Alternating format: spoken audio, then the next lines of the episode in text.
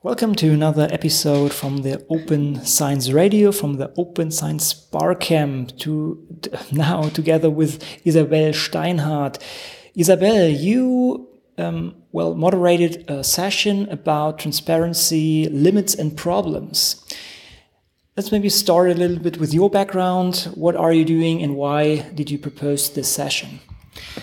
I'm a sociologist at the University of Kassel, and I um, proposed this session because um, I was interested in the um, ideas and also the um, stories of all the others um, here at the Barcamp, because I'm um, one of the fellows of the Fellowship Freies Wissen of Wikimedia and started to work with open science or in open science and um, wanted to know um, what the experiences of the other um, people here at Barcamp are with open science and if um, transparency is really a point of doing open science. Mm -hmm. I guess it's the perfect place for grabbing some opinions and experiences with this.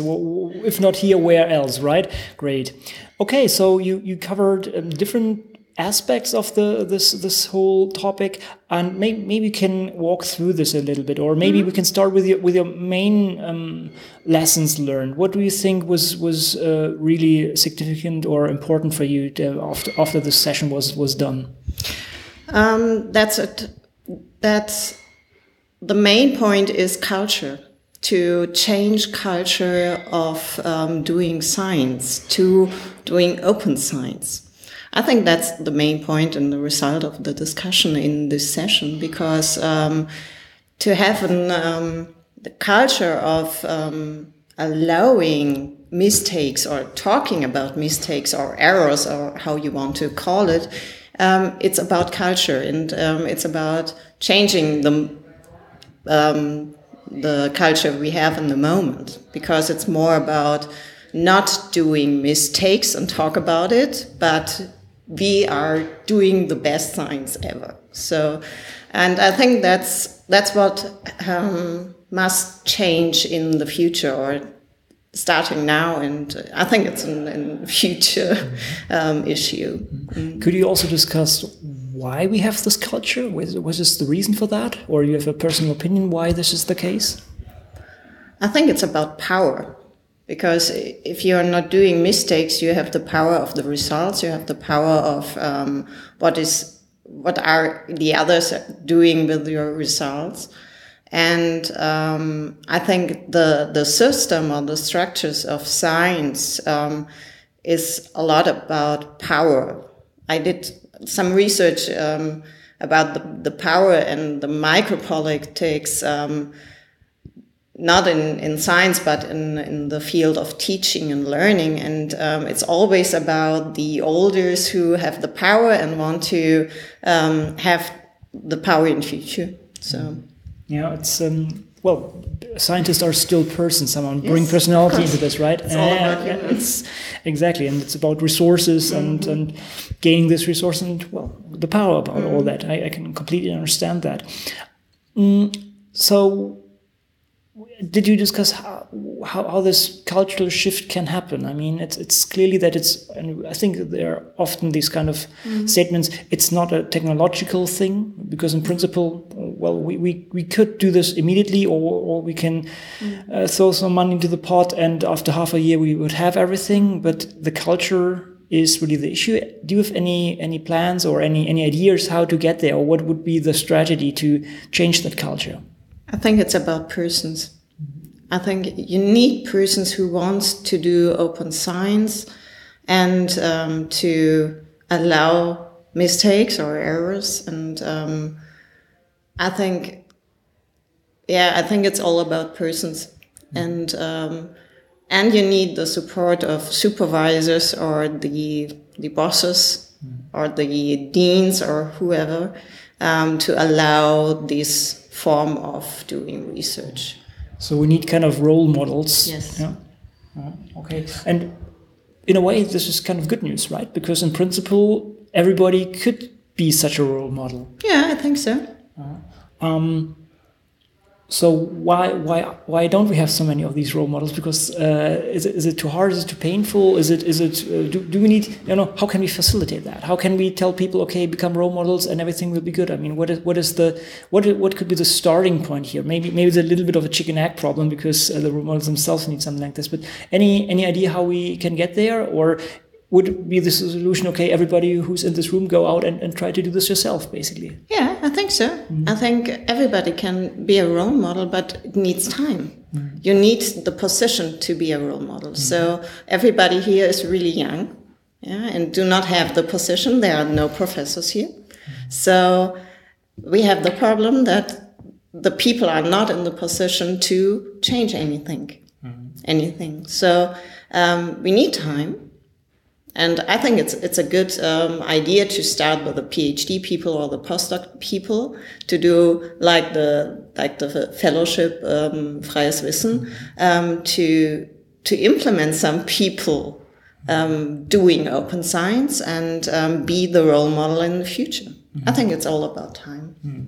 Yeah, I think this uh, fellowship is actually mm. part of a puzzle here that could actually be be the bridge to that, right? Mm. That uh, you you clearly well get appreciation for doing this and um, be then the role model for others and i think mm. this has been the recent years before and it's it's a growing thing mm. and for example i'm starting in, in my teaching um, in my my um, courses to to say here it's open science you can do it as well with your with your um, homeworks with your um, exams mm. Yeah. And I guess it's important to start early because, mm-hmm. um, well, once it's in the head, it's harder to get it out there, right? And it's very important to, yeah. Well, we, we had it again here also in, in, in the, in the talk and the final final session talk that um, may, maybe you should not care too much about the, the, the ones high up in the, in the hierarchy, but look at the ones down there and focus on this. That there might be a better future and, and a change culture, as you said, right? Mm. Okay, what, what else did you cover there? What, what are other important points from your session? That um, there is a big difference be between the disciplines. Um, I think the net, um, the life sciences and the engineerings are, um, yeah, more in open science than the social sciences and the humanities. I think there is a big gap mm -hmm. in between. Um, I don't know why. Perhaps mm -hmm. it's also culture. Mm -hmm. I think so.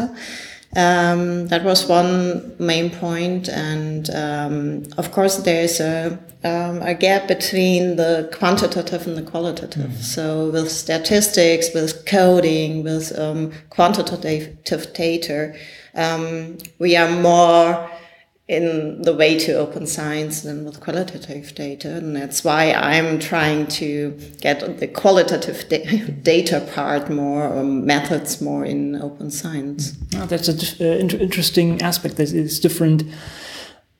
Well, communities build upon different types of, mm -hmm. of research output, and due to this, have different strategies to deal with this. So. Mm -hmm this would also mean you need different strategies to pull them into into the direction of open science. So what would this do you have specific strategies that you would apply in, in your field instead of let's say life sciences or, or physics? What would be i'm not sure if there's any any clearer road in this direction. Do you have anything in mind?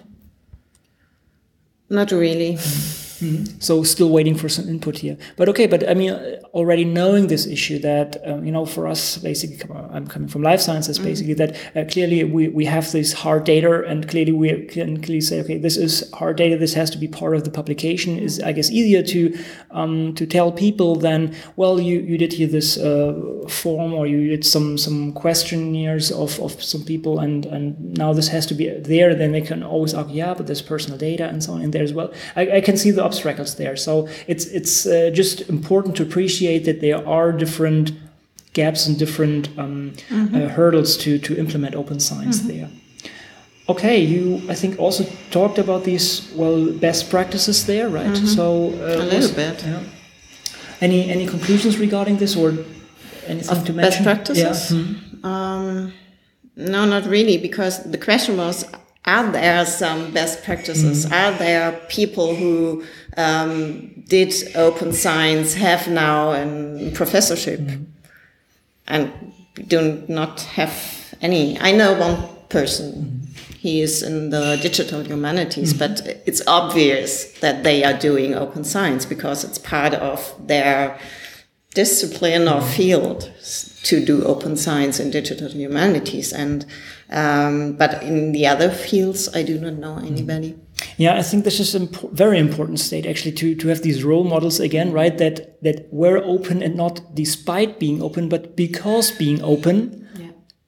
Got this position. I think this is these are important stories to tell, Mm-hmm. and this would be actually some good homework to to sit down and, and, and, and combine that right? and, and just, just look for and, and actually there are several ones. I, I mean also now for my field I, I know several ones that could Mm-hmm. be really well proven proven uh, people or proven uh, CVs that at least part of their success was Mm-hmm. due to the fact that they were open and by that p- could position them differently. And Mm-hmm. I think there's still an important niche to fill with this. And I mean, once we have a lot of them in those positions, I guess it's uh, again we have the, we have the system change already because they will then hire. true. right? yeah. No, But I do not know anybody in in um, sociology, Hmm. for example. so maybe you should try to be that, right? I, I, I guess that's the plan. Huh? yeah. Okay. Um, anything else? Any any important message that you would bring out of that session that that uh, stuck in your in your mind after after leaving that? just trying.